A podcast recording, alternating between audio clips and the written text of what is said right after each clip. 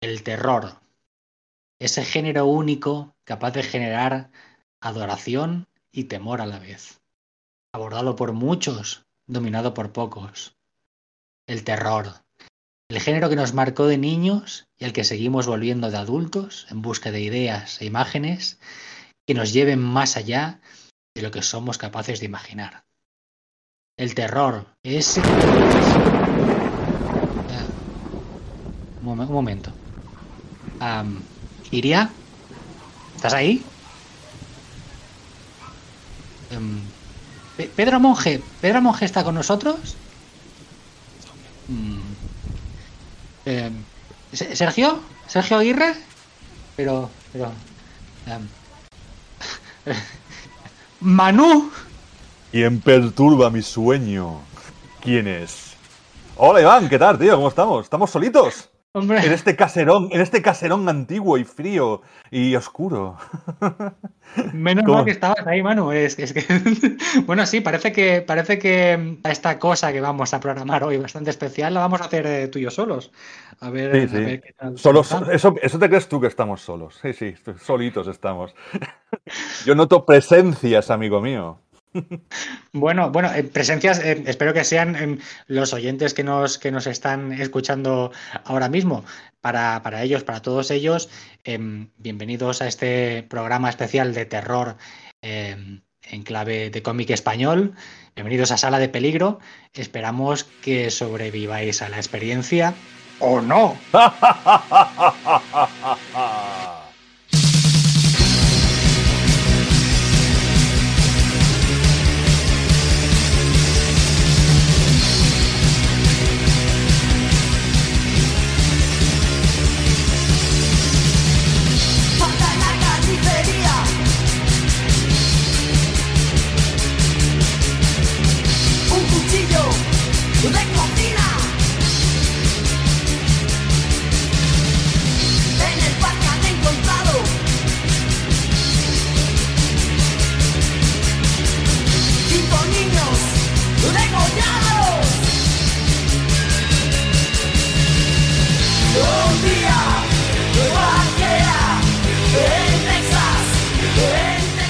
pues después de este tema de, parálisis permanente, llamado Un día en Texas, para meternos un poquito así en situación. Em, para, para, cortar, para cortar el ambiente. Ja, ja, ja, bien, cortadito, bien cortadito. Ahí, está. Pues, pues em, vamos a empezar este programa que, que, yo menos personalmente le tenía bastantes ganas porque precisamente ahora, ahora para fechas de Halloween y demás em, van a correr mucho los podcasts de, cómics de terror. Pero así mirando un poquito en retrospectiva, em, me da la impresión de que ya tenemos una especie, pues en España tenemos una especie de, historia del género bastante, bastante interesante con, al menos en mi opinión, dos, dos etapas bastante diferenciadas. Y, yo creo que valía un poquito la pena pues hacer una revisión de ah, no todo no toda la historia, pero bueno, la idea es que nos hemos repartido em, mm, Manu y yo, eh, digamos, estas dos grandes etapas. Por un lado, el cómic de terror más clásico, podríamos decir el cómic del siglo XX, y luego el cómic. La, la parte viejuna. La parte viejuna. ya separarlo por siglos ya impresiona, ¿eh? ya es una cosa que dices. Sí, como da miedo, ¿eh? Da, da miedo la, la edad que tenemos ya. Sí, cierto, cierto. No, la verdad es que em, de, las referencias que me pasaste de, para hablar de cómic clásico, de revistas y tal, las conocía casi todas y alguna de hecho creo que la tengo, la tengo completa. Así que, bueno, vamos, vamos podemos hablar con, bastante conocimiento del tema. Em, pero bueno, no sé si te parece un poquito para, para abrir un poquito fuego y hablar del cómic de, de terror en general el, comentar los cómics que a nosotros nos marcaron en su día, porque creo que es precisamente un tipo de género que, que cuando pillas un cómic de crío Mm, impacta bastante, ¿no? ¿Tú, cuál fue el primer cómic de terror así que recuerdas que, te pues llegó bastante? El cómic de terror fue un, un Sukia. ¿Te acuerdas de, la, de Sukia, la, vampirela italiana pornográfica? Esta gran, que además era muy extraño porque eran, cada, cada, página eran dos viñetas solo. dos viñetas, o sea, cada página era, era como una historia. Pues le pilló un Sukia a mi padre, de, no sé si lo tendría debajo de la cama o en algún cajón escondido con aquellas portadas que parecían con el Amuti y iba de iba de, de, un cazador de vampiros que, cazaba a Sukia eh, la violaba, entonces aparecía el novio de, de Sukia, le cortaba la cabeza al, al- que estaba violando, y había un momento de cuando te cortan la cabeza, según el cómic, se te ponía el pito más gordo y, no le podían sacar de dentro de la vagina de Sukia. Eso fue mi primera, eh, mi primera eh, y traumática experiencia con la pornografía y con, y con el terror, por así decirlo. O sea, que imagínate. Hombre, es, bast- es bastante. Sí, sí. Hombre, Es muy gore. es una cosa gore. que es bastante curiosa que. eh, Sí, sí, es que precisamente el- el- yo creo que era, era un concepto bastante, bastante raro. Es por eso interesante también que, que ciertos cómics de terror de la época precisamente em, Mm. jugaran a esta mezcolanza con el tema del sexo, pero claro, la- es que las sensaciones, em, las sensaciones que te provocan era como de, de, bueno, es, es mezclarlo del Eros y el Thanatos de una forma tan bestia que no, no sabes exactamente qué sentir cuando estás leyendo, leye- leyendo un cómic de estos. Sí, pero esto, esto empezó un poco, esto empezó un poco con, con- con la Warren, cuando crearon Vampirella, que fue cuando empezaron a hacer el rollo de, de- del, lo sería el terror, el terror un poco erótico, que también empezó con la Hammer, Sí. por ejemplo, también cuando las, las- las actrices de la Hammer iban con escotes eh, bastante generosos, y es una cosa que, que fue con el renacimiento del terror realmente a finales de los 60, principios de los 70, eh, que claro, eh, recordemos que el terror en Norteamérica fue prohibido fue prohibido por la por, por el Senado de Estados Unidos, bueno, por las no, por los propios editoriales que crearon el, el código el código el código ¿cuándo se llama? El código de el código eh, de norteamericano, no me acuerdo ahora. El Hayes. ¿Lo digo Hayes? Y- ¿Por mal? Sí, y entonces eh, fue prohibido, o sea, no podrían salir ni vampiros, ni, ni, ni, ni sangre, evidentemente, y todas aquellas revistas de la EC desaparecieron como lágrimas en la, en la lluvia, hasta que luego volvió eh, las revistas de Warren y, y todo lo que sería Creepy, lo que sería, eh, o sea, la Vampirella y estas revistas. Que, re- que recuerdo que estas revistas después eh, influyeron mucho en España, porque justamente fue cuando gente de España empezó a trabajar para ellas Sí, sí. sí, gracias al señor Joseph Tutain, que fue el gran con, con selecciones ilustradas y que empezó a vender a vender eh, producto propio, sobre todo gente de gente de, de- gente de la del, del ¿cómo se llama esto? de la de la floresta, o sea, del grupo de la floresta, empezó a vendérselo Sí. a, Norteamérica, Inglaterra y estas cosas, ¿verdad? Sí, La verdad sí. es que es un intercambio, es un intercambio de lo que sería la, la parte, la parte norteamericana, inglesa, con la parte española y también con la parte italiana, que también nos llevaban cosas de Italia, por ejemplo, como el Sukia. Pero ¿cuál fue tu primer cómic de terror, Iván? Bueno, el mío, yo creo, tengo la duda, ¿eh? Yo creo, porque he hablado bastantes veces de él, y tengo la duda de si lo hablamos, lo hablamos en el programa de, de- de ecologismo, pero bueno, lo comento otra vez porque me creo que realmente vale la pena. Em, tiene bastante relación además con el, con el tipo de revistas que comentas tú, con el que tú lo descubriste también el género, porque en mi caso fue, eh, si no recuerdo mal, eh, creo que era un, un Zona 84, y era una historia corta de, de Richard Corden que se llama eh, How Howie Made It into the Real World, que sería algo así como, como, como Howie llegó a descubrir o llegó al mundo, al mundo real. Y, y- y el cómo llegué yo a, ese, a esa revista, a ese rato, precisamente era pues cuando era, era, era bastante crío, tirando adolescente, iba buscando material básicamente erótico también, y en Exacto. casa había, había un alijo importante de la familia escondido en los armarios con revistas, pues eso, del Zona 84, el Totem, em, pues toda, toda aquella serie de revistas. Y, y, bueno, pues me empecé a, empecé a ojearlas buscando ese tipo de material. Y Richard Corben, además, pues también le metía bastante, bastante sexualización a sus historias. Y llega esta historia y, y- y me dejó frito. O sea, y todavía, todavía a día de hoy me, me deja frito porque es, pre- precisamente es una historia de ciencia ficción, pero es cuando se trabajaba en la ciencia ficción también el relato de terror, en- en- Sí. apilado. Y, y además es un relato que tiene vigencia a día de hoy porque habla de, pues eso, te habla del, habla de dos cosas, del, del tema del, del ecologismo, es decir, de, de la destrucción del medio ambiente, y luego de la manipulación de los estados hacia el público para que no, para que no sepan en- hasta qué punto las cosas están mal y hacerles creer que viven en un mundo feliz cuando en realidad viven en un mundo de pesadilla sin saberlo. O sea, Bueno, eh, eh, eh, la, la gran metáfora es que fuimos por las tetas y nos llevamos el, car- el carazo, nos llevamos el miedo a casa, ¿no? Era por eso. Exacto. Y me parece, de, hecho, me parece una, una, si lo pienso bien, me parece una maniobra muy buena em, manipular al, le- al lector de esa forma para lanzarle un mensaje tan fuerte. Es decir, mm, mm, bienvenida a la sexualización en ese sentido, si sirve para concienciar a la gente que solamente tiene eso en la cabeza. Sí, A mí, sí. a mí, o sea, a mí realmente me, me, me, me- o sea, me dejó aterrorizado porque la base era realista. Estás hablando del futuro, estás hablando de la destrucción del medio ambiente. Ya cuando éramos niños nos hablaban de temas de ecología. Y entonces, claro, ves cómo están las cosas a día de hoy y dices, es que esa historia no podría tener más vigencia actualmente. Ya, ya, y sí, sí, sí, sí, sí, es una historia. Bueno, era, era un, era un clásico de Corbin también. Corbin siempre te la colaba así, con, con- sobre Sí, todo sí. con, con apocalipsis medioambientales, como por eso. La verdad es que la, la, la verdad es bastante, bastante chulo en este aspecto. Sí, sí, sí, sí, sí, no, no. el- La verdad es que Corben en, en todos los aspectos em, es, un autor, es un autor muy, muy, muy bueno. Y ya ves que esta historia, no sé si eran ocho páginas en total, él tiene un tiempo, un tiempo perfecto, se intro- introduce la historia, la desarrolla y te pega una conclusión que te deja allí frito. Yo me pasé una temporada sin, sin, sin acudir a ese alijo a leer más cómics.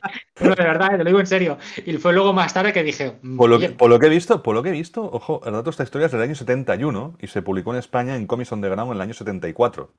O sea que tú te pillaste en un Comics on the Ground. Y, era, y, y por- y la, la escena fue censurada.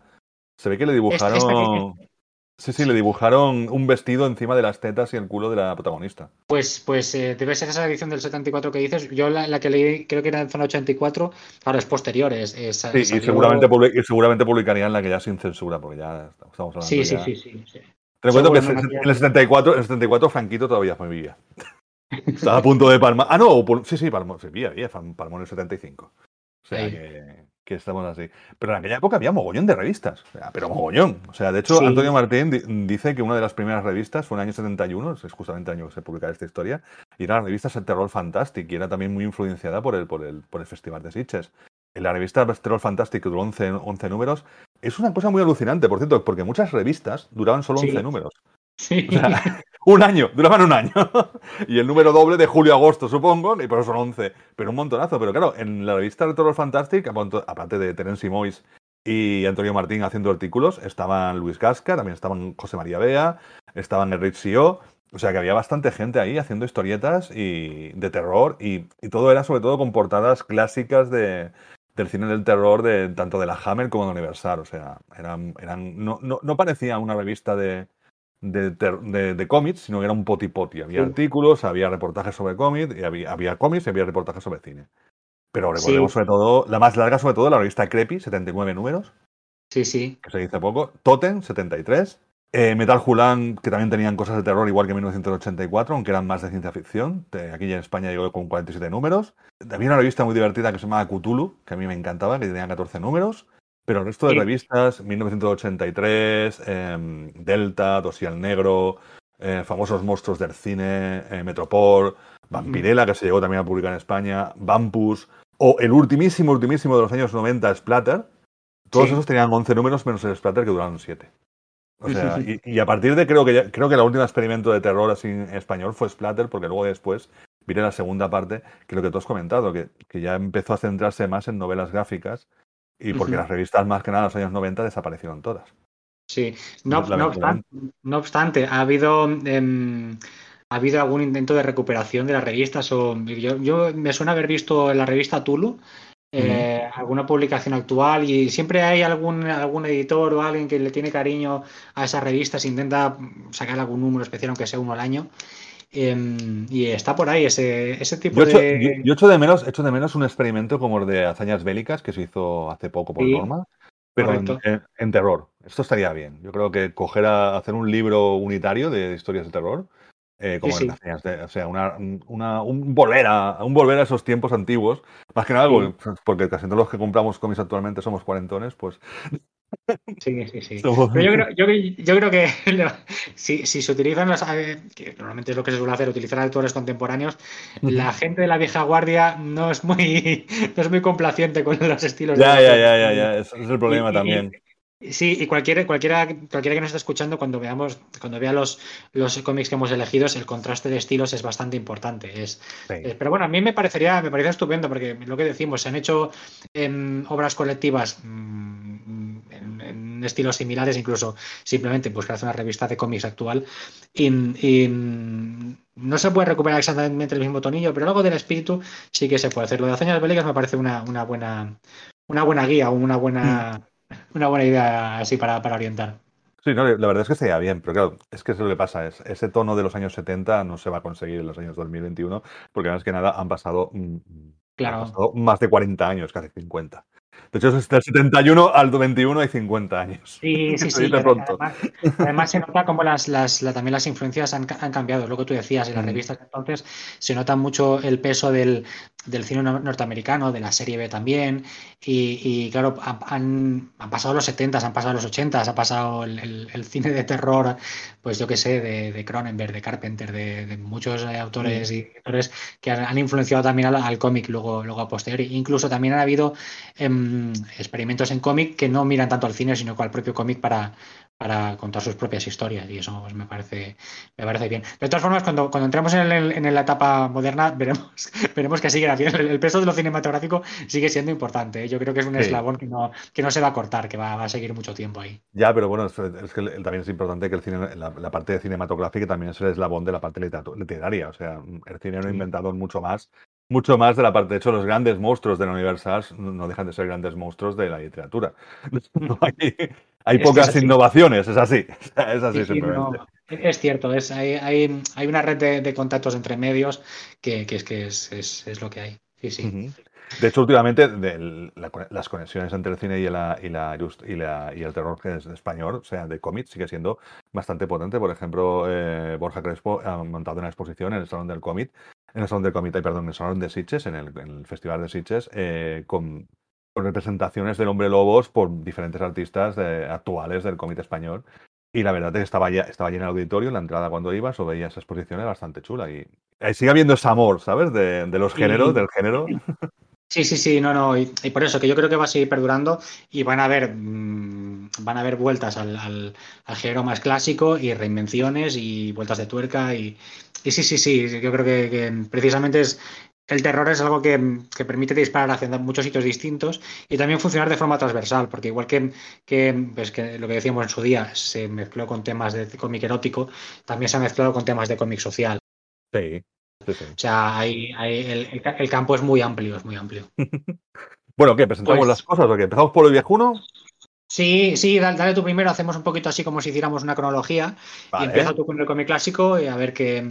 Yo, yo, yo de, lo, de, lo, que nos traes tú, yo, yo he leído, bueno, el, el, ¿Qué te ha pasado? Parece que haya venido un bicho, te haya comido por detrás. Porque pensaba que te iba a decir, me he leído dos de tres, y cuando lo he pensado bien, digo, no, me, lo he leído todo. Has leído los tres. No, sí que es verdad que, que, dos de tres me los, me los he leído a partir de que tú me dijiste, oye, vamos, voy a incluir esto en el programa. y, y, eso sí, aunque conocía a los autores.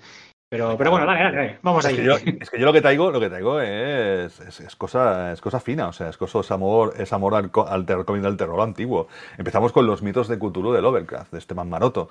Eh, Esteban Maroto, evidentemente, eh, uno de los grandes autores de, terror de, España y, bueno, del mundo, diría, porque Maroto, a través de selecciones ilustradas de Tutain, se integró en el conjunto de autores que dibujaban para revistas de, horror de la Warren Publishing, eh, desarrollando argumentos, sobre todo muy de terror y, también fantásticos. ten en cuenta que, que dibujó en Creepy, en Iri, en Vampirella, donde además Vampirella hizo una serie sobre Drácula también que se ha salido varias veces, ha reeditado varias veces aquí en España, el Drácula de Maroto.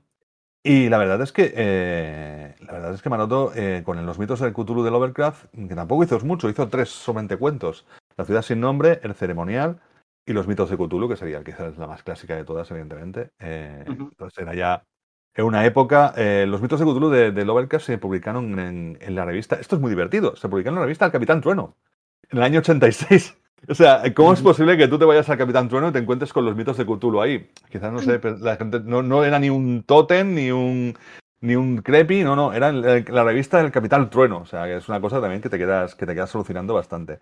Bueno, eh, en, la, época también, em, si miramos según qué, qué publicaciones de la época en Mortadelo te encontrabas los cómics de. Bueno, no es en Mortadelo, pero, pero en, cómics tipo Mortadelo se publicaban historias como El Exterminius, la famosa fotonovela.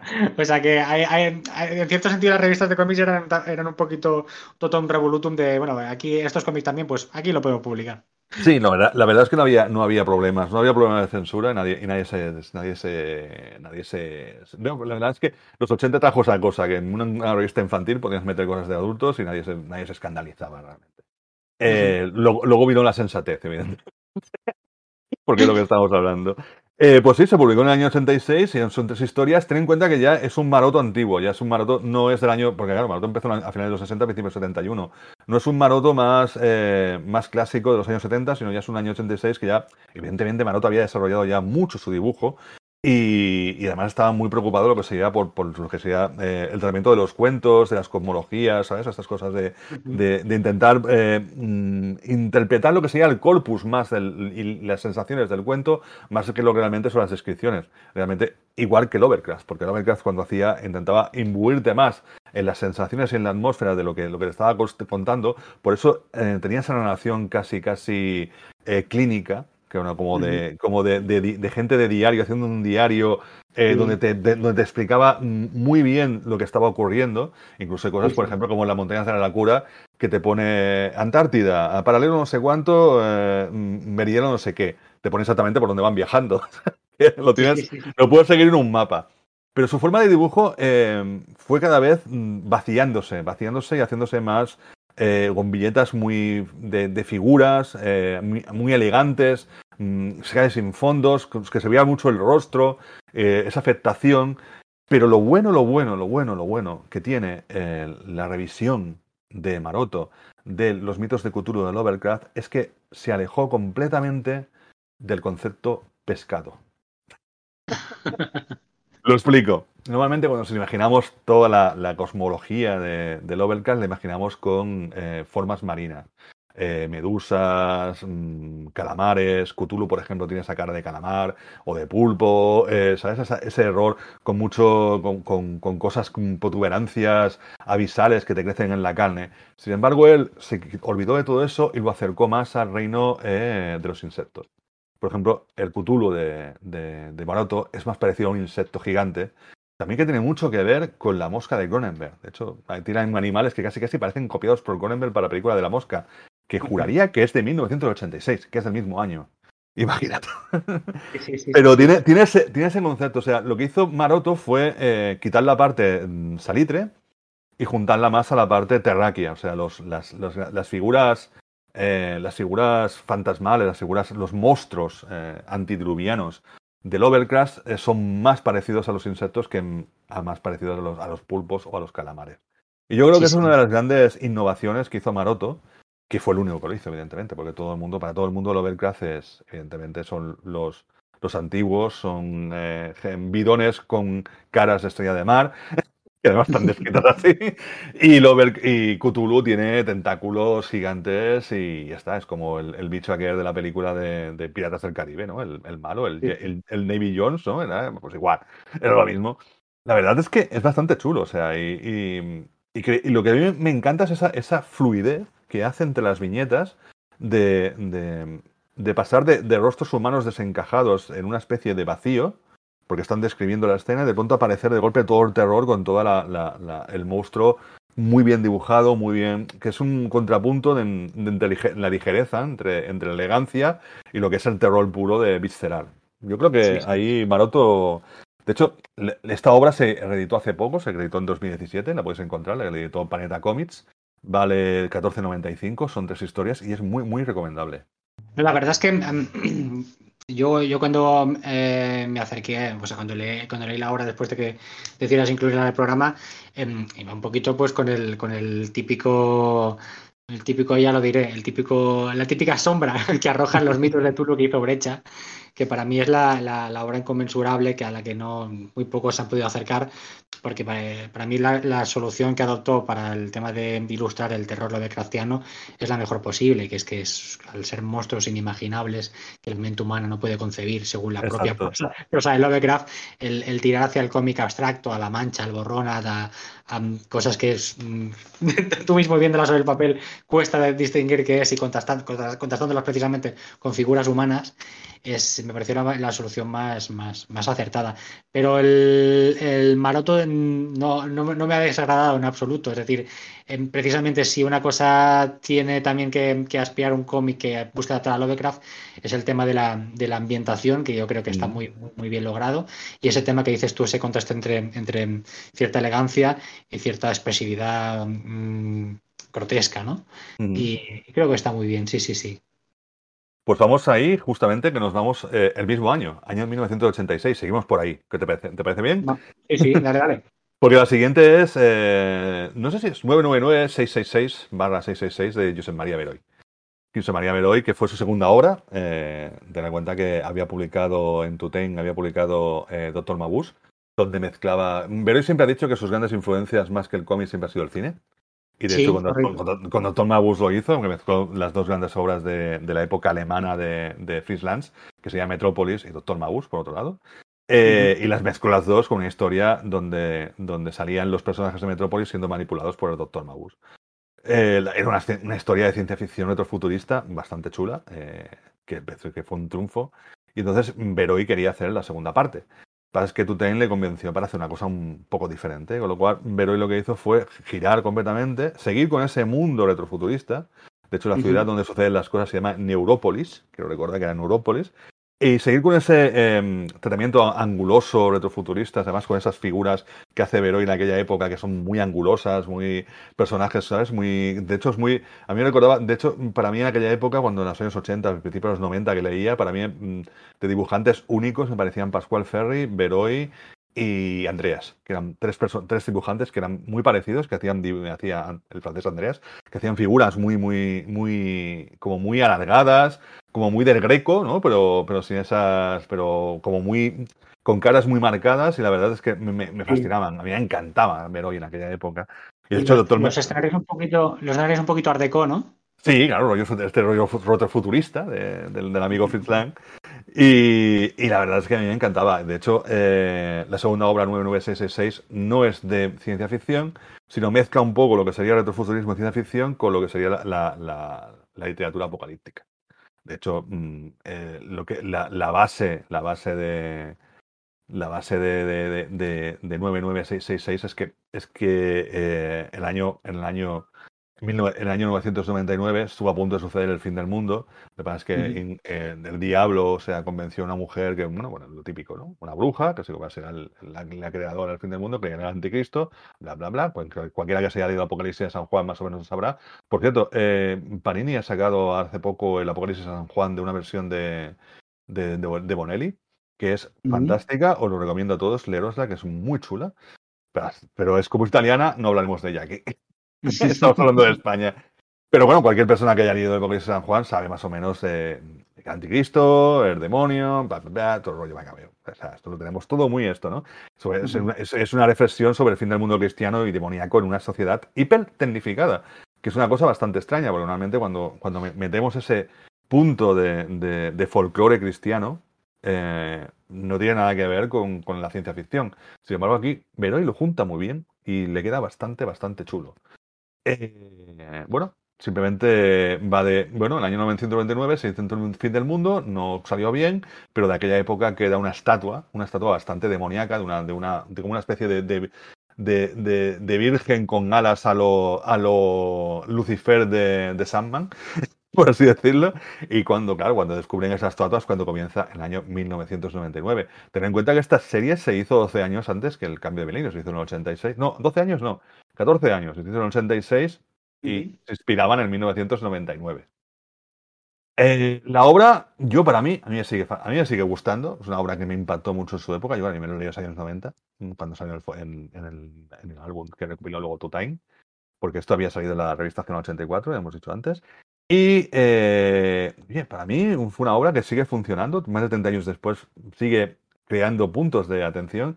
Y hay puntos muy buenos, por ejemplo, como que, que, que Mabuse hace una aparición, el doctor Mabuse, que de la primera obra había hecho una producción como el cantante de la banda de rock del concierto de la, fin- del final del milenio. Sí que es un cómic eh, muy de la época, es un cómic de los años finales de los finales de los 80, pero yo creo que ha quedado bastante, bastante bonito. No sé si la has, la has leído también. ¿Te la has mirado hace poco? Sí, sí, la leí y de hecho me hace ilusión que la hayas incluido porque, a ver, hoy fue, fue igual una de las primeras personas que, que entrevisté en su día. y, y ahí, ahí, mira, te, te dejo era un par de referencias. Una, una de las películas que dice que le influyó, influyó mucho, que estuvo cuando en, en su día pues de joven veía películas tirando a serie B también, es la de la de Quatermass and the Pit de 1967. Oh, Aquí se un tradujo como Sí, eh, se tradujo como eh, qué sucedió entonces Sí. y que tiene, tiene este rollo, que tiene esta historia del 999-666 de, de descubrir el mal enterrado en un sitio.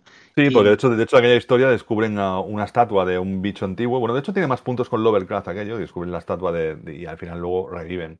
O sea, tiene ese punto de Lovecraft también, que, que aquí, pero aquí tiene más relación también con lo, las cruzadas y. La verdad es Mm. que, la verdad es que releérselo ahora, de hecho, lo de hecho, de hecho no está, está descatalogado el cómic. Mm, Se publicó por última vez en Onírica en 2010 en Editores TVO Glenat. Imagínate Editores TVO Glenat que ya no existe. Sí. Y era una recopilación de, de los trabajos de Beroy para Tutén, eh, con estaba Ogeno, Doctor Mabus, La enfermedad del sueño y este 99666. Pero, pero, pero, pero, pero, el tomo original de Tutén, de 1988, todavía se puede encontrar por las tiendas. Y de hecho, ¿Qué por ¿En serio? En serio. Y por 6.50, con 6 euros por 50, la podéis encontrar en Universal Comics, en Ronda San Pau 62 de Barcelona. O sea, y ojo, que en Universal Comics, aparte de estar esta obra de Tutén, de, de, de José María Beroy, hay un montón de cómics antiguos que, ya, yo, de hecho, yo voy allí a pillar, a pillar un material viejuno, que es el que me interesa. Pues, pues sí, pues no, lo iremos a, lo iremos a, a- lo iremos Universal. por. Sí, sí, Sí, sí. sí. De hecho, tenemos que hacer una quedada yo un día de estos para Universal y pegarnos una buena, una buena compra de cómics, ya lo sabes. Pues tenemos, tenemos que hacerlo, sí, sí. Y saludar a Ferran, que estará por allí. Exacto, Frank está por allí. Y aparte también eh, que Universal Comics también entra en el fantástico bono cultura de- del Ayuntamiento de Barcelona, para la gente de Barcelona. Si sois vivís en Barcelona, que aquí tenemos evidentemente oyentes de, todas, de toda España y de, y de todo el mundo también. Pero si estáis en Barcelona, podéis acceder al bono cultura y comprar un bono de 40 euros y, por, y tenéis un descuento de 9 euros. Y Universal Comics está ahí, así que chicos, corriendo, corriendo. Fantástico, me parece fenomenal. Oye, por cierto, una cosa de Beroy, ¿sabes que, que precisamente eh, se dedicó a los cómics? Esto me lo, comentó también y está en la entrevista, em, em, porque de niño tuvo, tuvo una, una enfermedad, tuvo unas, una- unas fiebres. Sí. Y, y resulta que mientras estaba recuperándose, le, dejaron cómics, precisamente de. Él no recuerda exactamente si era de la DC o de la Warner, pero eran cómics de terror y recuerda que habían unas vampiras y tal. Y que, que en ese proceso febril se le inculcó como una especie. Se le inculcó la vocación hacia el cómic. Y, y- y empezó por ahí también a él. El, o sea, el género de terror fue el que le, el que le marcó. Hay algo ahí, hay algo Bueno, en el género de terror que se, se cuela, se cuela. En, en este cómic también hay que decir que hay una, no hay una vampiresa, sino una, una, una bruja, pero una bruja también de insinuante, que siempre va. Que de hecho, en casi todo, todo el cómic van porretas, la bruja. no tiene mucho. No tiene mucho. Tiene aversión a la ropa, no tiene muchas ganas de vestirse. Pero Sí. yo creo que también van por ahí. Por cierto, mm, eh, ¿dónde, ¿dónde publicaste esa entrevista? Haz un poco de publicidad, autobombo también de ti mismo, tío. Bueno, es de hace, es de hace tiempo ya. Es de- ¿Dónde la podemos encontrar? En el, en el, um, en el Jotun 100, 100 Comics, que es uno- Ujú. unos libros. Em, precisamente es una línea de libros que hacíamos listas en la Jotun, pues de 100 elementos de un algo, pues de cómic, de cine de ciencia ficción, de lo que sea. Precisamente el de cómic fue el primero que hicimos. Y, em, y la entrevista, pues igual fue, no sé si la primera o la segunda entrevista que, que hice para la revista. Y, y bueno, pues eso, es el mismo, un formato muy similar a los que libros que hemos hecho de cómics esenciales, o ahora la Jotun Comics, Mm. Es eso, una entrevista y luego pues un compendio de reseñas. ¿Y se puede encontrar en internet? ¿En la Jotdown? ¿En internet o no? Eh, sí, de hecho, de hecho, ahora tengo la duda, tendría que haberlo, que haberlo mirado precisamente para el programa, pero había una intención de, de reeditar el libro, porque precisamente es muy curioso ese libro por el que eh, hicimos un poquito de boom. No- jamás nos esperábamos que, que fuera a funcionar también un, un libro de un medio que estaba empezando, pero sí que es verdad que en aquel momento había, teníamos una cierta popularidad y se vendió, se vendió muy bien. Agotamos dos, dos tiradas del libro y de hecho todavía no lo siguen pidiendo. O sea, a mí me hace ilusión que, que, aunque es un libro que es, em, que es de hace tiempo y éramos muy, muy primerizos, está hecho eso sí con muchísimo entusiasmo, más que con, con academicismo.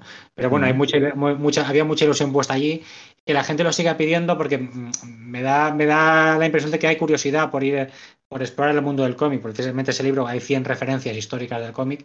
Ahora lo- seguramente la lista la haría muy diferente, no la haríamos a- con, con los que hicimos, pero, pero yo creo que es bastante interesante y está bastante completa. Y si, si se ha reeditado ya, a mí el jefe me dijo que la iba a reeditar pronto porque se, se la seguían pidiendo. Oye, y pues molaría. Sí. Molaría volver a tenerla en las manos. Pues Ujú. nada, eh, te, te traigo el último ahora. El último es el primero, de hecho, porque el último sí que fue el primero que se publicó. Eh, pero te lo he puesto el último porque se escapa un poco. O sea, te he intentado ofrecer y traer a nuestros, a nuestros oyentes, es decir, a nuestros lectores. Tengo todavía esa mentalidad de, de, periodismo, de periodismo escrito. A nuestros oyentes quería yo traerle un poco de cada. Si el primero era el típico eh, eh, terror clásico del Lovecraft, el terror antidiluviano o cósmico del Lovecraft, el segundo es apocalíptico y el tercero, la verdad es que es un terror diferente, porque no es, no es terror, es una mezcla entre lo que sería. Eh, una mezcla entre erotismo, terror y. Y lo, que, y, lo que sería un poco también surrealismo, por así decirlo. Es el Mara de Enricio, de y Guardiola, eh, uno de los grandes dibujantes eh, catalanes, que además nos dejó hace poco, me parece que murió en los años 80 hace tiempo ya que esto. Y Enrique eh, estaba exiliado desde Barcelona. Eh, había formado parte de la, de la Goche Divin, pero se había marchado de Barcelona y publicó en la revista italiana Linus, entre el año 70 y el año 75, 16 eh, cuentos de la serie de Mara. Eh, Mara es, es, una cosa que, que, realmente está muy adelantada a su tiempo. Está más en común con universos de David Lynch, por así decirlo, de que, que porque que con, la, con el misticismo vampírico de la época, o sea, bueno, el misticismo de, de Creepy, eh, Vampirella y de la época. Eh, son 16 historias y luego vi un homenaje que hizo Guido Kepatz eh, a Luis donde mezclaba el personaje de Valentina y Mara con un rollo así como muy erótico festivo. ¿no? Yo te voy a describir lo que decía eh, Enrique Sio en una entrevista de 1980 de su obra. Mara es la historia de una familia que puede ser catalana bajo el franquismo, la historia fabulada de mi propia familia con mentiras disfrazadas de verdad y al revés.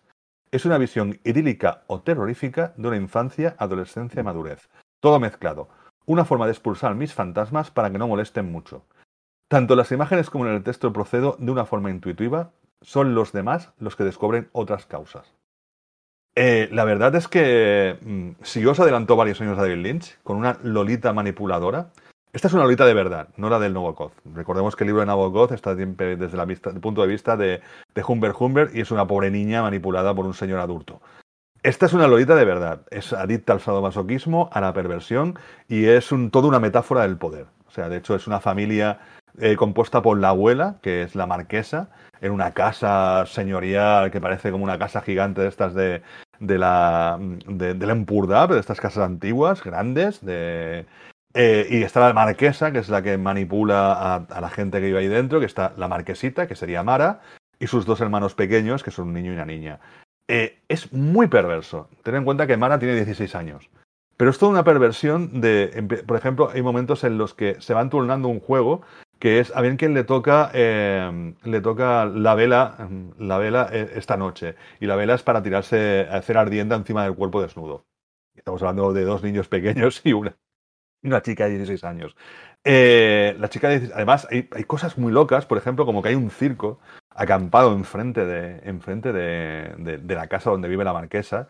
Y dentro del circo, eh, pues son todos también muy perversos. Evidentemente, Tom Browning ha, creado esta, esta, esta, dicotomía de perversidad dentro del circo. Y hacen cosas, por ejemplo, como, como sobar a la propia Mara cuando está en la, en la como ofrecerse ella a, los payasos del circo para que la soben como si fuera un juego sexual bastante pervertido. Eh, también se cuela dentro de, la casa un, payaso, me parece llama Vincent, que va siempre maquillado de payaso y que Mara completamente lo manipula, lo manipula mogollón. Y la verdad es que es una historia donde muy de violencia física y verbal, porque además hay mucho insulto, mucha depravación, donde se entremezca un poco la realidad del sueño, o quizás también sería la pesadilla, ¿no?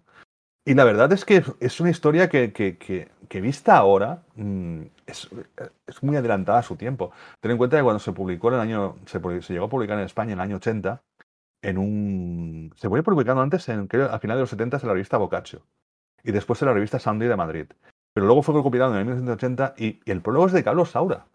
O sea, es un cómic con prólogo de Carlos Saura, que eso actualmente, eh, bueno, sí, de vez en cuando tenemos algún cómic con prólogo de Santiago Segura, pero es que Santiago Segura no es Carlos Saura. es, es, un nivel eh, em, estético y un nivel cultural mm, bastante mucho más eh, elevado y, la verdad es que es una obra que ahora podemos volver a disfrutar porque la hace poco la volví a editar 30 ediciones por precio de 24 euros y yo se la recomiendo a cualquiera. Aparte, el dibujo, el dibujo de Andrés que eso ya ahí es Tú me acuerdo cuando te la pasé, dijiste, joder, dibujo. ¿Te acuerdas? Sí, sí, no, no, no. A mí me, Yo había leído cosas de Enrique y yo, Mara no lo había leído, y me, precisamente me, me apabulla, aparte de la historia, todo lo que has comentado del argumento y las situaciones que se recrean en las, en, las historias, el tema de ese contraste entre, entre el preciosismo y, y, los la perversión. Y la perversión. Sí, sí, exacto. es, como ese choque buscado constantemente desde, desde, el, desde el principio. Y, esa, esa, sensación que estás leyendo constantemente algo que es, puro tabú. Está muy bien ilustrado en, la, en, la, en, la, forma, ¿no? Es, esta, es, es, bastante potente, sí, sí, sí. Aparte, si tenéis, miedo, si tenéis miedo a las muñecas, mejor que no lo leáis.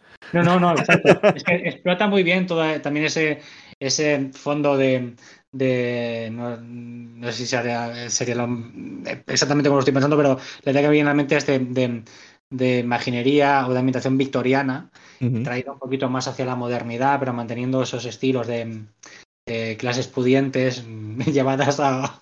O sea, a, mí, a, mí, me sonaba, como una casa en el Empurdá un poco también, ¿no? Porque además con piscina, una casa señorial, de, además le llaman la marquesa y, y a la Mara le llaman la marquesita. Sí, sí, sí, pero con sus normas, con sus, em, con sus, con sus formas y cómo todo eso se subvierte constantemente, ¿no? Y precisamente la subversión de esas formas, de esas normas, lo que causa esa extrañeza, esa, sensación también, también de terror. Obra maestra absoluta. De hecho, me parece que, cuando salió, cuando se reeditó, salió en esenciales, me parece en ediciones. Ahora no lo recuerdo, pero juraría que sí que estaba allí. Y si, o si no, tenía que estar. pues sí. Oye, hacemos un pequeño, una pequeña pausa de minutos musicales y saltamos 50 eh, años adelante, porque estamos en el 71 y saltamos al, a los años, al finales de ahora, 2021. Pues sí, sí, sí, prácticamente. Venga. Vale. De hecho, esta canción tiene que ver mucho con el señor Maroto, porque se llama, es, es La monja enana y la canción se llama como Lovercraft, creo que se llama. O sea que escuchadla.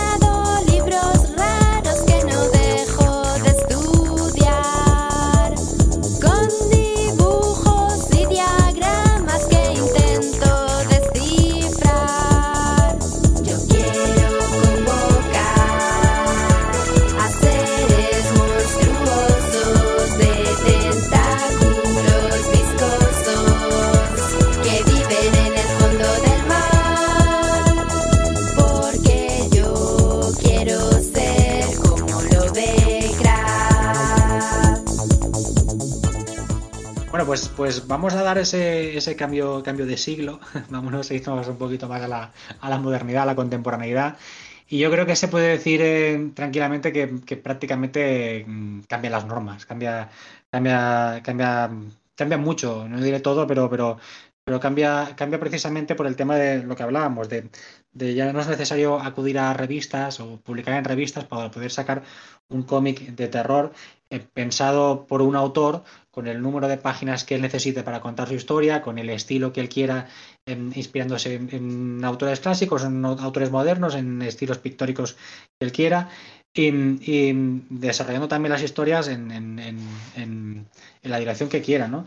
De hecho, de las tres que he aportado yo, la primera, también siguiendo un poquito la, más o menos la cronología em, de, las, de las tres obras, Em, yo creo que es de, lo más rupturista que se ha hecho en el género de terror en, en, cómic y yo diría que casi incluso que en general, ¿no? En, el, en, terror. El cómic del que hablo es, es, el Ocultos de Laura Pérez, que se publicó en 2019, lo publicó Stiberry, cuesta 18 euros es además formato paisado, ya para acabar de romperlo todo. Sí, formato paisado. Y, ay, ay, ay, eso es que no, que no me mola. bueno, bueno, dale la oportunidad, dale la oportunidad, hombre. Da, el, el, el Ocultos de Laura Pérez está muy bien porque, porque precisamente es lo que comentábamos. Bueno, por un lado, vamos, vamos a empezar por, por, por una cuestión. Estamos hablando ya de un cómic de, de autora. Es decir, en, el nuevo siglo ya empezamos a ver cómics de autoras y cómics de terror. Recuerdo de precedentes, por ejemplo, el Gu Miguel de Isabel y Barriaga, muy interesante también.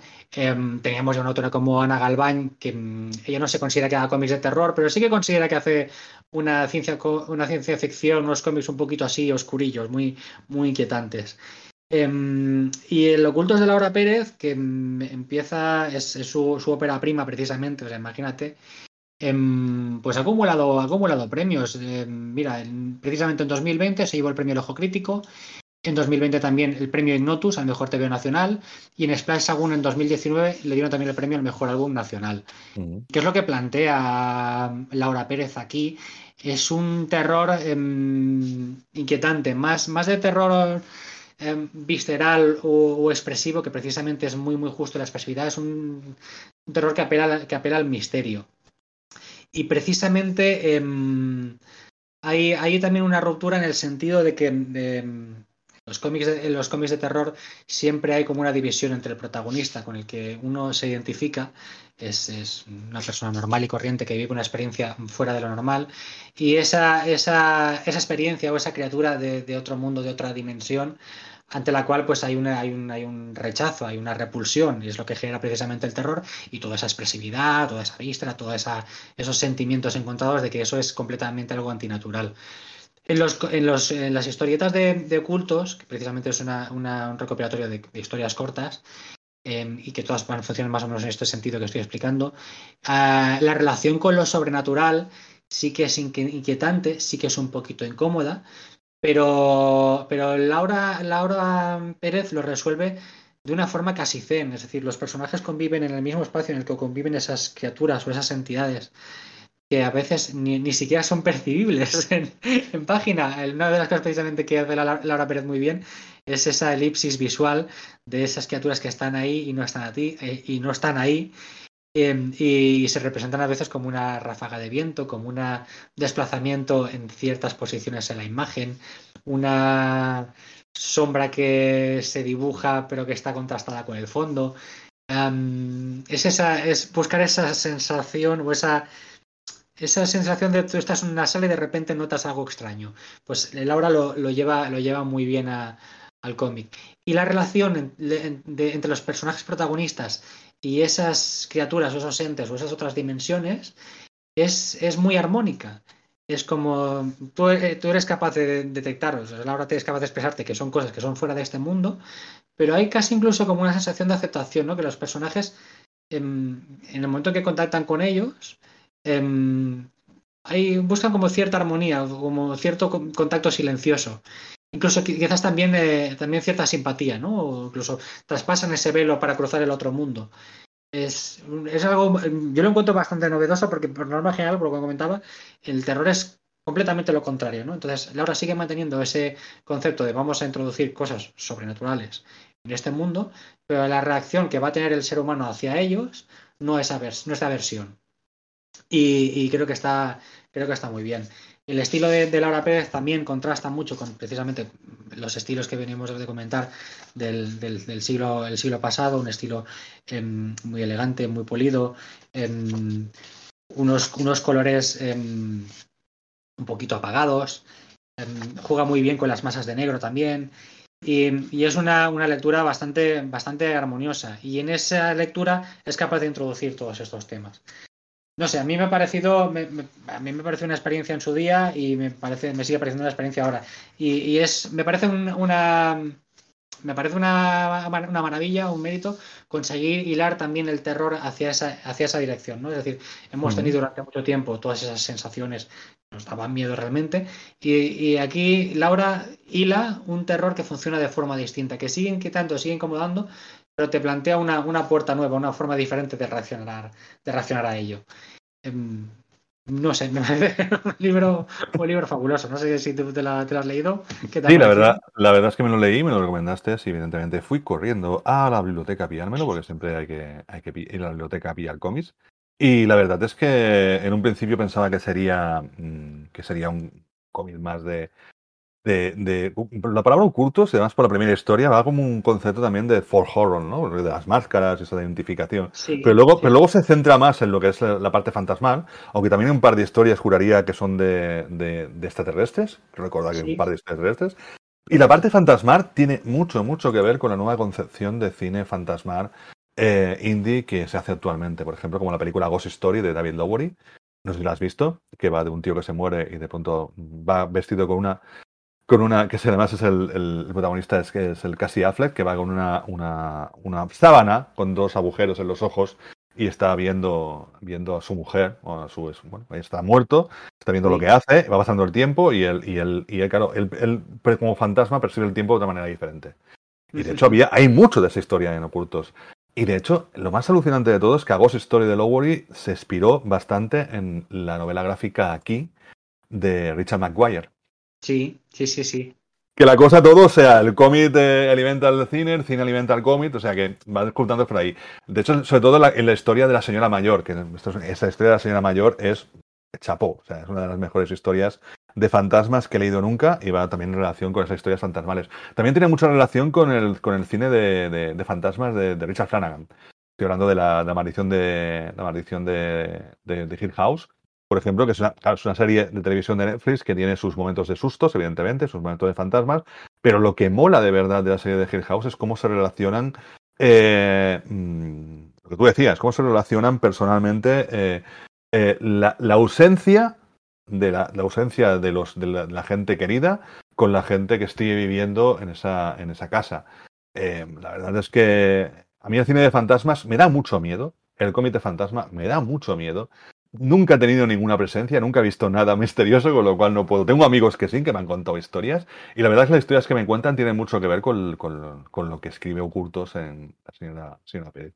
Creo que la verdad es un cómic alucinante y, muy recomendable para cualquier persona. Precisamente de lo que comentas, yo creo que en el, género de terror, con las cuestiones del otro, de la criatura al, otro lado, precisamente con el tema de la, de la fantasmagoria, para mí hay, más posibilidades de generar terror que en los, los cómics con otro tipo de, criatura, o las películas con otro tipo de criatura, porque en el momento que sale la criatura, ya le pierdes un poco el respeto. A la criatura no puedes enseñarla más de cinco minutos en pantalla, a menos que tengas una criatura muy, muy, muy, muy, bien diseñada.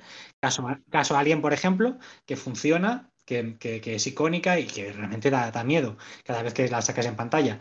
Si con otro tipo de bichos, yo recuerdo bastantes películas de terror fallidas que por enseñar el bicho demasiado pronto y ser el bicho, pues un poquito lo de siempre, enseguida, enseguida pierde potencia. Sin embargo, los, los, los, los relatos de terror con, con, con criaturas em, eh, que no son presenciales, que son, son presencias fantasmagóricas o invisibles, Em, generan más, más, en mi opinión, generan más terror. Y me estoy acordando ahora, por ejemplo, del caso paradigmático del cuento de, de, Cortázar, de Casa Tomada, en la cual una familia deja una, es un rato de terror, una familia deja abandona una casa y en ningún momento tú sabes qué narices hay en la casa, pero se tienen que ir porque es muy incómodo todo lo que están sintiendo viviendo en la casa. Y eso me parece que ese es el, logro. Es, yo creo que es la, la anticipación lo que, lo que mm, funciona como terror en el cómic y en el de, hecho, estos días me estoy leyendo un libro de Erika Couto Ferreira, que es una, autora, una, autora portuguesa.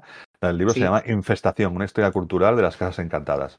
Y habla del concepto de la, infestación o lo que sería a través de, lo que serían las casas encantadas. Una casa, una casa no deja de ser un sitio donde tú te sientes cómodo.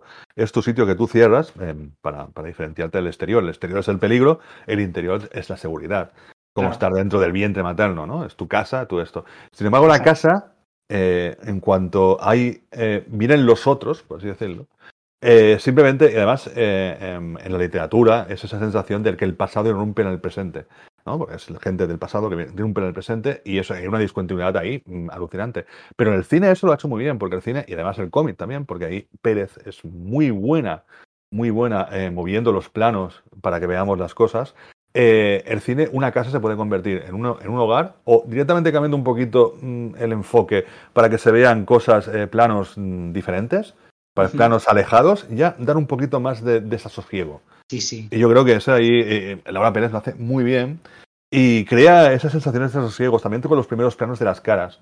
Y las reacciones de la gente, que no son de miedo, simplemente son como muchos de ellos, como tú decías antes, de aceptación. Sí, sí, sí, sí, sí. Por cierto, recomiendo mucho el libro de Infestación, o sea, publicado por Dilatando Mentes Editorial. Qué gran título de editorial, Dilatando Mentes. pues sí, sí, sí, sí, sí. Bueno, pues vamos con la, segunda propuesta. Dale. Yo, aquí he hecho un poquito de trampa, ya lo sabes. porque he hecho. Pero bueno, yo creo que la, voy a justificar. ¿Me has, hecho, la misma trampa como cuando yo propuse? Porque, claro, es que vamos a contar a nuestros oyentes la historia. Yo propuse hacer, hacer una historia, o sea, del, cómic de terror japonés y de por hace estoy haciendo uno del cómic del terror español. Y todo esto es culpa del, del amigo Iván. Pues sí, sí, y ahora ya te la cuelo aquí también. Pero bueno, ah. el, a ver, para, para que sirva de descargo, son precisamente cómics españoles y además con una, un fondo español muy importante. Pero precisamente la segunda entrada, la propuesta mía es hacer una especie de greenhouse, de dos, mm. dos por uno, sesión doble, porque son dos cómics de la, de la editorial Desfiladero que ha sacado en, el plazo de estos cuatro últimos años. Uno, el primero que comentaré es de 2017 y el último es de este año, de 2021. Y me hace, me, gusta este proyecto de, desfiladero, que me gustaría que, que, lo continuara y que hiciera más este estilo, a ver si le entran más, más, más proyectos de, otros autores en, esta línea. El gran nombre también, ¿eh? Desfiladero, o sea, también gran nombre para un editorial. Desfiladero, sí, sí, además el nombre es como, le, pega muy, le pega muy bien.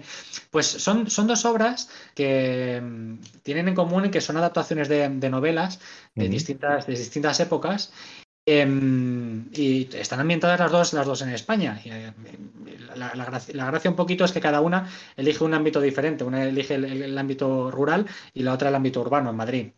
La, primera de ellas es, de, Yo fui guía en el, infierno, de Gerard Miquel, que es del año 2017.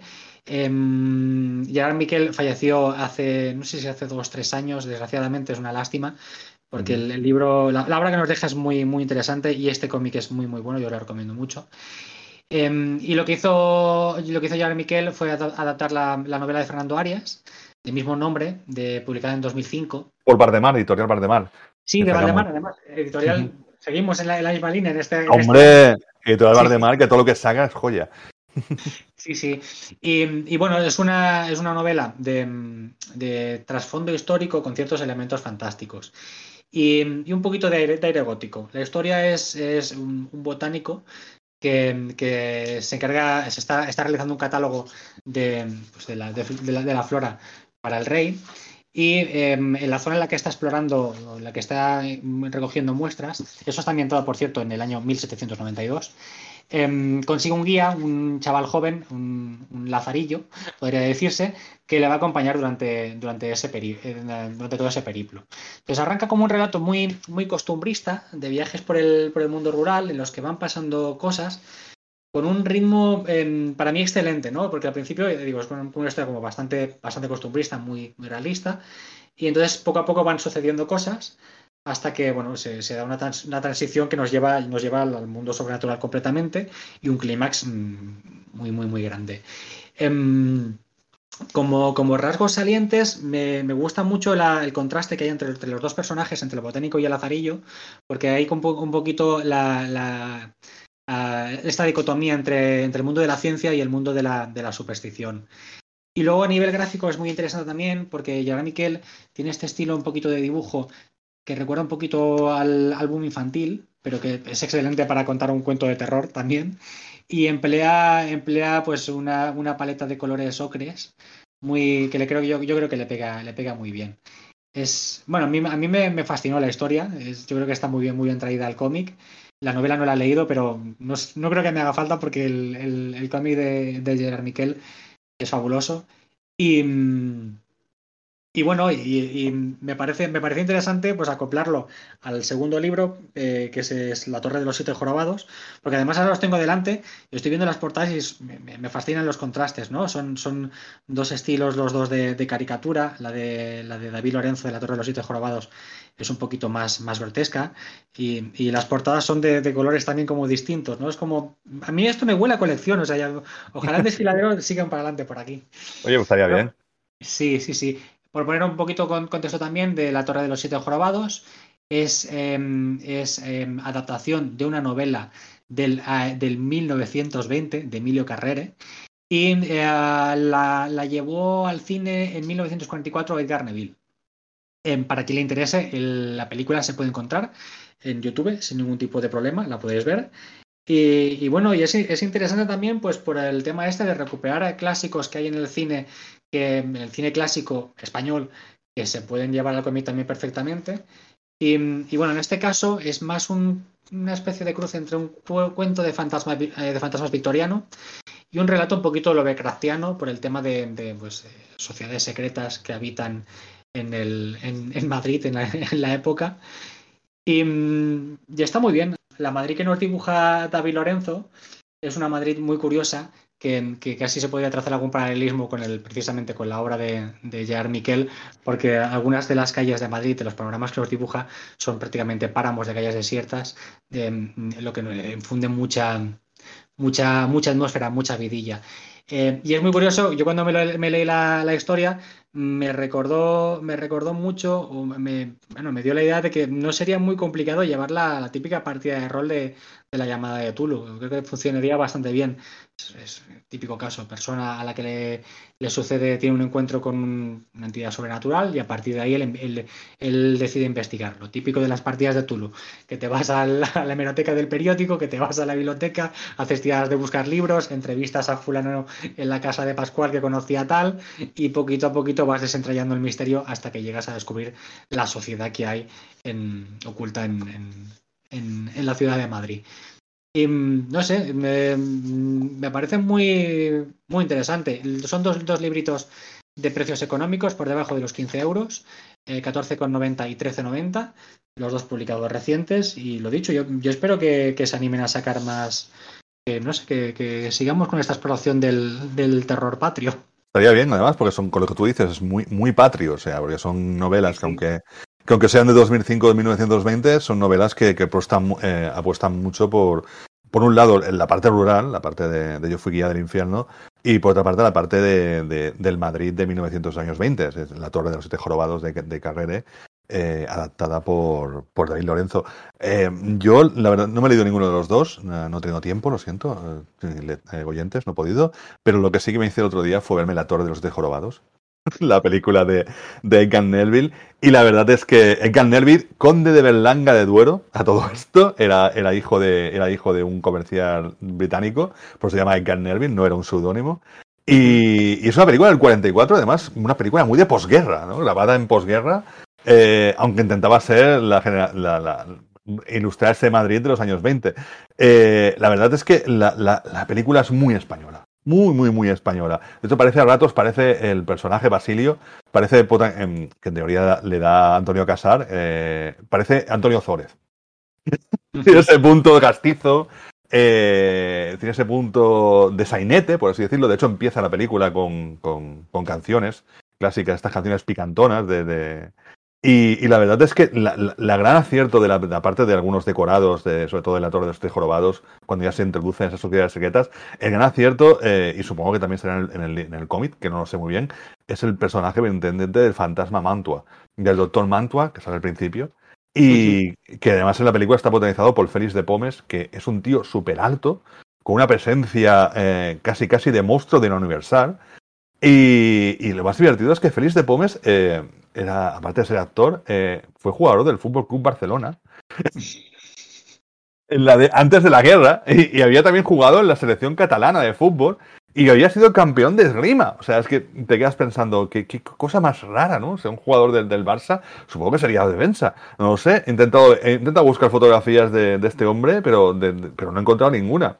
Y claro, y, y, y, saltamos del Barça a, a, una película del año 44 eh, saltamos a un cómic de, del año 2021, porque ha sido publicado este año. Y la verdad es que son cosas, y esa mezcla que dices tú, ese tono es entre caricatura, un poco también lo que es la caricatura mismo del dibujo, tiene mucho que ver con la caricatura de, de, del, del, propio libro y que también es un poco así como muy costumbrista español. Sí, sí, sí. Y yo creo que te, esa, esa, grotesquidad también la, la, busca por ahí. Sí, sí, sí, no, la verdad es que el, el, dibujo de David Lorenzo precisamente es que tira, tira mucho por ahí. A mí me remite también un poquito a las producciones de dibujos animados mm. eh, de los años, años 70, mm, quiero recordar más o menos, pero es, es eso, ese trazo fino, un poquito tembloroso, que acentúa los rasgos de los personajes con esas caras alargadas. Y sí, sí, sí, sí. Oye, pues desde aquí lo que decía, invitamos a Desfiladero que saque más cómics así. Sí, estaba pensando, estaba pensando, de hecho, ahora, porque hace poquito alguien en Twitter lo comentó, em, se podría hacer trilogía, bueno, por mí que hagan más de trilogía, que hagan todos los que quieran, pero, pero un tercer libro podría estar eh, pensado en, inspirado en algún trabajo de en alguna película de segundo de Chomón. También. sí, que, alguien lo comentaba en Twitter hace poquito, la historia de un señor que tenía una, una tenia viviendo en su estómago y que la, tenia le salía por la boca y se comía las cosas de, se comía cosas, la comida de la gente por la calle. Era, era, es como bastante el gran, el gran, el gran innovador junto a Méliès con los efectos especiales en el cine. O sea, aparte, sí, sí, sí, se podría, se podría sacar ahí petróleo, creo yo. Aparte tiene varias historias. Ahí, ahí, yo creo que hay, hay un fondo interesante en el que se puede. De hecho, de hecho, me parece que ahora es el centenario de su muerte, creo recordar, año 21. A ver, pues mira, lo tengo por aquí. Eh, porque, eh, porque de su nacimiento no creo, porque hacía películas. No, es del 29, es, falleció en el 29. En el 29, vale. Pues de hecho se está celebrando el año 8, no sé por qué exactamente se está celebrando ahora, pero hay exposiciones. el 150 aniversario de su nacimiento? Puede, ser? puede ser, sí, tranquilamente. Sí, sí, sí. Bueno, luego celebraremos el 100 de la muerte en el año 29. Y vamos, vamos al último, vamos al último, venga, chicos. Sí, vamos al último. El último, no sé si, no sé si ya hace falta presentarlo porque está muy bien, muy bien presentado. Em, y es el Villanueva de Javi de Castro, no, no habría que, decir más, pero si no lo habéis leído todavía, pues me parece, es el último trabajo de terror que se ha publicado, creo yo, así importante en este país y me parece pues un trabajo, un trabajo fabuloso. Javi de Castro es un autor que mm, diría que trabaja mucho, trabaja mucho el género, pero también ha hecho alguna, alguna biografía y yo diría que es capaz de tocar cualquier palo como quiera. Eh, pero tiene esa predilección por el cuento un poquito de terror o de misterio, que, ya vimos, por ejemplo, en, en The Ice, lo entrevistamos en, Sala de Peligro, nos habló de ese, ese webcomic que hizo de cinco, cinco historias en las que atrás se trabajaban pues, conceptos también de, terror. Que por recordemos, recordemos que fueron nominadas a Leisner como mejor cómic digital. Correcto, correcto, fue nominada a Leisner, es, es verdad, sí, cierto, cierto. O sea que, que ahí está Javi, que, que todo lo que saque Mm, va, a ser interesante sí o sí. Precisamente, pues Villanueva es un es un cómic de terror que se podría, se podría conectar con la tradición de la tradición, con la, con la nueva moda de películas de terror tirando hacia el folk horror. Lo que pasa es que yo más que historia de, terror me ha entrado más como, a mí también me gusta más así, como historia de misterio. Es decir, no es una, de nuevo, un cómic moderno, eh, que no busca, no busca empatar por, por, por, el impacto visual, por la excesiva oscuridad, sino por esa, esa anticipación a lo que hay, lo que hay encerrado en un sitio. Básicamente la historia es una pareja que se traslada a un, a un pueblo, un pueblo leonés. Mm, por una, una, cuestión de que eh, se les ofrece una casa para con todo el tema detrás de la España vaciada de repoblar los pueblos y se les, se les recibe con halagos como una pareja más que va, va a ayudar a que el pueblo pues, siga creciendo, prospere. Y entonces lo típico, empiezan a pasar cosas. entonces está muy bien. Em, a mí me ha gustado como historia, como historia de, misterio barra, terror, porque em, muchas, muchas historias de, de, este género a veces me da la sensación de que los autores buscan ser muy complacientes con el lector, es decir, que, los lectores sepan un poquito más que los personajes. Aquello que estás viendo la película y le estás diciendo, no, no, no cruces esa puerta, pero si has visto el otro allí más allá, ¿por qué haces esto? ¿Sabes? Esa cuestión de, aquí no, aquí pasa al revés. Aquí, aquí mm, eh, Javi de Castro mm, gestiona muy bien la información que le, entrega al lector y de hecho es al revés, son los personajes los que tienen mm, más información que el lector y el lector juega un poquito capado y esa es un poquito, un poquito la gracia. Además, los personajes protagonistas a los que les van pasando todas estas cosas tienen algo más de agencia que los típicos protagonistas de películas de cómic de terror que normalmente se ven sobrepasados por los acontecimientos. Em, lo dicho, no apela a la estridencia, no apela a lo, grotesco, no apela a una expresividad desmedida. Em, Javi, Javi de Castro juega más en la línea de la, de la elegancia, la, elegancia a la hora de, contar la historia, de la claridad, sin tampoco contar demasiado. Y, también en, la cuestión del ingenio, es decir, detrás de, Villanueva, no lo vamos a contar porque la gracia evidentemente es leerlo y llegar a esa conclusión, ese final, que tampoco está explicado del todo, pero está muy bien insinuado, es, es la historia, es la, idea que hay de fondo, ¿no? Lo, lo, que transmite. Para dar una pequeña pistita, nada más que tampoco es una pista, digamos que hay un, para mí un tema de, de, fondo social detrás al final de la historia, ¿no? Que conecta muy bien también con las últimas tradiciones de, del género de terror, ¿no? De, llevarlo, llevar otros ámbitos. Eh, a mí me ha parecido, me ha parecido fascinante el, el cómo cómo De Castro te va llevando a lo largo de la historia, mmm, me parece sublime. Y llega un momento que llegas al final y, tiene ese eco que creo que debería de tener una historia de este estilo, ¿no? De que dices, vale, he leído todo esto y si lo he entendido correctamente, lo que estaba pasando aquí es todo esto. Es muy fuerte.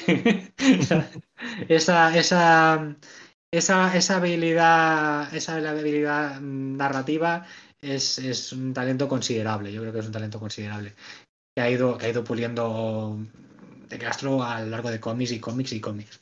O sea que, ¿qué te ha parecido a ti? Yo creo que te has quedado corto. Yo creo que ¿Sí? es uno de los grandes cómics del año. O sea, francamente, no, no solamente españoles, sino de, de los grandes cómics de, de, de, este año. O sea, creo que entra en mi top 10, pero de calle.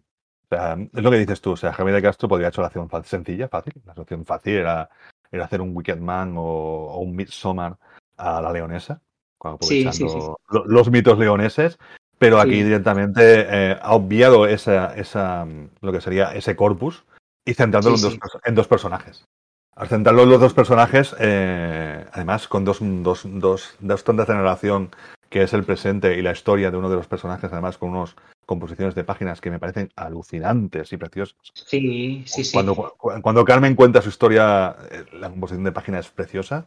Sí. No contaremos más bien, lo decías tú, para no hacer más No, no, no, no, no. no. No, sí que, sí que se puede decir, por ejemplo, que, que una de las características de Villanueva es que hay, hay, hay dos tipos de, de, narrativa. Es decir, hay una narrativa más, más o menos convencional que te va contando la historia y luego se va alternando con una, una, una biografía, una, la biografía de uno de los personajes, que opta por otro tipo de narrativa, más, sí. más de mosaico, más que se, se va alternando con la, con la, con la historia más, principal. Más onírica, una narrativa más Exacto, onírica. Más... más onírica, pero que, que, que, que, suelta información, deja caer mm. cosas, lo que decimos, ¿no? Javi, Javi de Castro controlando la información que, que, siembra el lector. Y que en la historia principal luego todo va, va reforzando sí. ese sentido. Te, te, vas dando cuenta de cosas, ¿no? Gracias a aparte, eso. Aparte, aparte que hay una ruptura, o sea, porque en el cómic, porque en el cómic justamente hay un momento en el que tú, tú estás viendo la historia, lo que te digo, un Wicked Man, un Besoma, y de pronto hay una ruptura muy clara, que sí. es cuando, cuando, cuando lee la carta a ella, la, la, la, otra protagonista, y a partir de ahí cambia la historia completamente, se, se centra en esos dos personajes. Y eso me parece, sí, ¡wow! Y además ese concepto, ese concepto de cómo romper con la tradición, ¿sabes? La tradición, en, la tradición en, la tradición en Villanueva no es una cosa de, de, de, que tenemos mm, trajes, sino que además es una cosa ya directamente de personalidad, o sea, una tradición de personalidad y cómo, y cómo el propio individuo, o sea, cómo se, se, se intenta subyugar al propio individuo eh, eh, siendo, siendo aplastado por, por, por fantasmas, directamente. Sí. o sea, porque es así, y es, y, es, y es, una narrativa alucinante, o sea, también podía entrar dentro de la, de, del concepto de, de, historia fantasmal, un poco, aunque no nos hagan fantasmas, pero sí en ese concepto, y la verdad es que buah, Javi de Castro, sí, sí. Javi de Castro se sale por todos lados. Sí, sí, sí, porque de nuevo, de nuevo es lo, lo que decíamos antes, el tema en el, el cómic de misterio, el tema de las, las, las cosas que, ya no diríamos ausencias o presencias o cosas mm. que son invisibles y están ahí, sino cosas que están pero no las puedes ver porque son conceptos, son cosas que están, están de otra forma y no. entender, entenderlas es la clave para resolver. Es lo que decías tú, de, el de componente social, o sea, de cómo la propia, la propia, la propia población, la propia, o el propio Estado, en este caso sería Villanueva, intenta subyugarte como, como ser humano y cambiarte completamente. O sea, tú tienes unas inclinaciones como ser humano y aquí te machacan con otra historia, ¿sabes? O sea, ese punto social también es muy chulo. O sea, sí, sí, sí, sí, La verdad es que yo creo que, que uno de los grandes cómics del año, uno de los grandes cómics de Javi de Castro, evidentemente, que ya venía de hacer The Age, que era también Además de Ace jugaba, jugaba con el PDF, jugaba con, con, la animación un poco dentro de lo que sería el cómic digital, con lo cual, eh, pero también tenía historias muy, muy, muy auténticas, muy, que le daba ese giro. Empezaban como una cosa muy conocida y terminaban siendo una cosa completamente diferente. Sí, sí, sí. sí. Que, que yo, yo, creo que es lo fantástico de Villanueva. Astiberri, 19 euros, una edición muy, muy bonita. Correcto, y ha salido hace nada, o sea. Nada, yo me lo leí otro día, me lo fui a buscar el otro día, me lo, me lo compré y me lo, me lo, leí. Y una edición muy bonita de Steve Berry. El único fallo también, el único fallo que tiene la edición es que es blanca, con lo cual tienes que cuidarla mucho para que no se manche. Por eso esas portadas de tela blanca, ¿sabes? O sea, así como, claro, tienes que cuidarla mucho. Pero, pero es una... Ahora, de hecho, ha sacado unos puntos de libro que simulan un trabajo de, de ganchillo, que son muy chulos también. Sí, sí, verdad. Es que el trabajo de ganchillo también es importante en, en la tradición, en la tradición española eh, de pueblos. Que, pero no, o sea, de verdad, una de las grandes obras de horror, horror pero, mm, pero sí, multimedia. sí. Multimedia, de cine, literatura o, o cómic. O sea, yo pienso, pienso que, es, que es buenísima que... Sí, sí, sí, sí. No, y, y en ese sentido, lo que comentaba, lo que comentaba un poquito es, es forma parte de esta tradición, entre comillas, moderna de hacer cómic de terror que, que tira, tira hacia otros lados, que tira hacia otros grafismos y, y Bueno, es que Es el del, el cómic del terror siempre ha sido un poco, o sea, ha sido eso, o sea, siempre ha sido una cosa, por ejemplo, Lovecraft era un racista renomado y Lovecraft lo que tenía era miedo a lo diferente, por eso hacía, por eso hacía historias de terror. Claro, Era lo diferente para él, era horroroso. Si lo diferente para él era cuando estuvo en Nueva York, eh, cuando tuvo que convivir con, con- negros, con chinos, con, con italianos, y el tío, claro, un señorito de, un señorito pobre, muerto de hambre de, de Providence, pero ese es el miedo al desconocido. En cuanto, en cuanto el terror en- entra dentro de tu casa, ya sea por parte de, fantasmas como de Home Invasion, por parte de gente que entra dentro de tu casa, tu, tu casa es tu templo, tu casa es tu cuerpo. ¿Sabes? Esa cosa también de- Y claro, esa es la tradición del terror siempre, eh, siempre ha tenido una parte más social. De hecho, las, la- las grandes. un- Una de las, de las cosas que decíamos en el libro de Infestación es que eh, el, terror victoriano eh, era también el miedo a lo desconocido, porque claro, era, en este caso el terror victoriano era, era la gente que, que descubría otras, otras culturas, pero ellos querían, era, el imperio, con lo cual es también ese miedo a lo desconocido. En este caso, el, el terror en Villanueva viene más por la parte conocida, porque es, en cuanto sabemos de que un pueblo ha cambiado todo y viene algún elemento de fuera, eh, es ese punto también de, de- de- de- de descubrimiento de, de- de las costumbres. Nosotros siempre decimos con el folk horror, son sus costumbres y hay que respetarlas. pues sí. O no. Es, el, es el ABC, es el ABC del folk horror. De hecho, si veis Midsommar, va de eso, va de son sus costumbres, hay que respetarlas. Sí, sí, sí, sí. Pero bueno, Bueno, yo pues- creo que el miedo desconocido, es, es, es eso, el miedo desconocido es, es un clásico y es la, la base de- del terror, amigo míos. Y, y claro, cuando eso hay tanto, hay, gente- mucha gente que se queja ahora, por ejemplo, del terror, del terror de, por ejemplo, de que no, es que hay mucho terror social en el cine de, de género, por ejemplo, de, de, de, historias de, afroamericanos, que hay mucho, hay mucho terror social. Dices, coño, si dices, coño, el terror social siempre ha existido. Todo el terror es social. ¿no? Sí, sí, sí, sí. De hecho, de hecho, em, yo recuerdo así un poquito abuela pluma en historias de los cómics de la EC y siempre, siempre hay un poquito de ese componente, ¿no? El, el- Bueno, la moraleja, la moraleja final, Sí, siempre de los cómics, de los cómics de cera, eso. No, no hagas esto o te va a pasar esto. son, los- son los cómics más moralizantes que existe y precisamente era una forma de señalar a aquel pues que, que- que, se comportaba de una forma, pues, mm, pues eso. En fin. Pero eso, de verdad, la verdad es que, por ejemplo, en, en la moraleja es, la ABC del cuento infantil. Y el cuento infantil no deja de ser cuentos de terror. De hecho, de hecho, si cualquier, o sea, el terror empieza, empieza de niños. De hecho, yo siempre lo he dicho, digo, el terror, el terror más, la, la- el- el- la- la primera, la primera sintonía musical de terror que, que conoces es la nana. Es duérmete niño, duérmete ya, que viene el coco, te comerá. Sí. O sea, ya a partir de ahí, en nuestra vida es miedo, desolación y terror. Bueno, porque precisamente los cuentos de terror siempre han, han funcionado como, Exacto. como una forma no. de, de- infundir normas, ¿no? Pero bueno, Sí. todo eso también se ha ido, se ha ido un poquito reformulando con el tiempo. Pues me gusta mucho la selección esta que has hecho de, de- de tocar tanto una parte más moderna, más, más, más, eh, más incluso armónica, como es el de Oculto Saura Pérez, con Villanueva, que es una reinterpretación del folk horror, y también la cosa mucho más clásica de Gerald Miquel y de David Lorenzo. Muy, muy Sí, acertado tu selección. sí, muchas gracias. No, la verdad es que, es que la, la idea un poquito es ver cómo en el cómic moderno se sigue mirando un poco también hacia atrás y está bien que se haga, no está, o sea, que, que se siguen recuperando elementos. De hecho, lo que decimos en cómic muchas veces que es que las, las obras más innovadoras actualmente miran mucho a los, a los pioneros del cómic. Sí, Y, y- y también, pese a todo, no- nos hemos dejado cosas que creo que son muy interesantes. Ahí tenemos a, a muchos autores que han tocado puntualmente o, o específicamente especializándose, en sus carreras en el cómic de terror, que por desgracia no los hemos dejado aquí, pero bueno, tendremos tiempo para volver a ellos más adelante habrá más Halloween y habrá más programas. Evidentemente. De, de, sala, de, sala, de peligro para Halloween tenemos ahí unos cuantos ahí para hacer. Entendemos el terror japonés que me dejaste en. Eso en lo tenemos que. Pasa, pasa, que ahí me faltaba un poquito más de expertise. Porque. Tienes, Iván, tienes un año, tienes un año para aprender lo que es el pelo sucio. Vale, vale, vale. Y la que es el ABC del. y los yokais, que son el ABC del terror japonés. Pelo sucio y yokais. Ya lo sabes. Vale, me la, me la apunto. Vamos acabando y porque si no tenemos que desearles eh, que tengan felices pesadillas, ¿no? A nuestros oyentes. Bueno, podemos, podemos, podemos. Bueno, que leer cómics, tíos, que y sobre todo estos tres cómics modernos, también están los antiguos que hemos enseñado que se siguen encontrando, solamente hay uno descatalogado, pero el resto lo podéis encontrar sencillamente. Eh, ha sido reeditado hace poco y nada, y, y, aparte del terror español, hay mucho más terror, eh, terror norteamericano, eh, grandes series de terror que están publicando Image ahora, que están bastante bien. Eh, evidentemente, el terror japonés, con, con, desde clásicos como Umed, que se están editando ahora por primera vez en España, a los 25 cómics de Junji Ito que salen cada año. Este hombre tiene una producción eterna. Y claro, y, y además la recuperación también de, de, de, de, cómics DC que se está haciendo ahora, que, que es muy, muy interesante. Así que, cómics de terror, tíos. Bueno, esperamos que os hayan gustado estas propuestas que os hemos hecho de cómic de terror más antiguo y más moderno. Sobre todo que os hayan ayudado un poquito a ampliar miras, si no lo conocíais, de, todo lo que se ha hecho en el género en muchas formas distintas.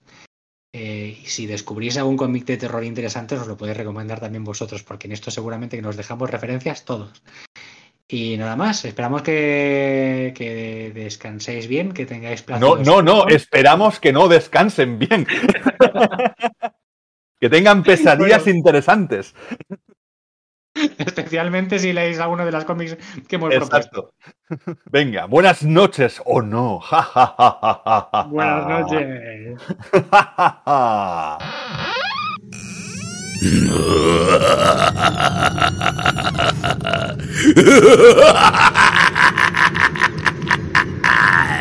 Te hablan de la cripta.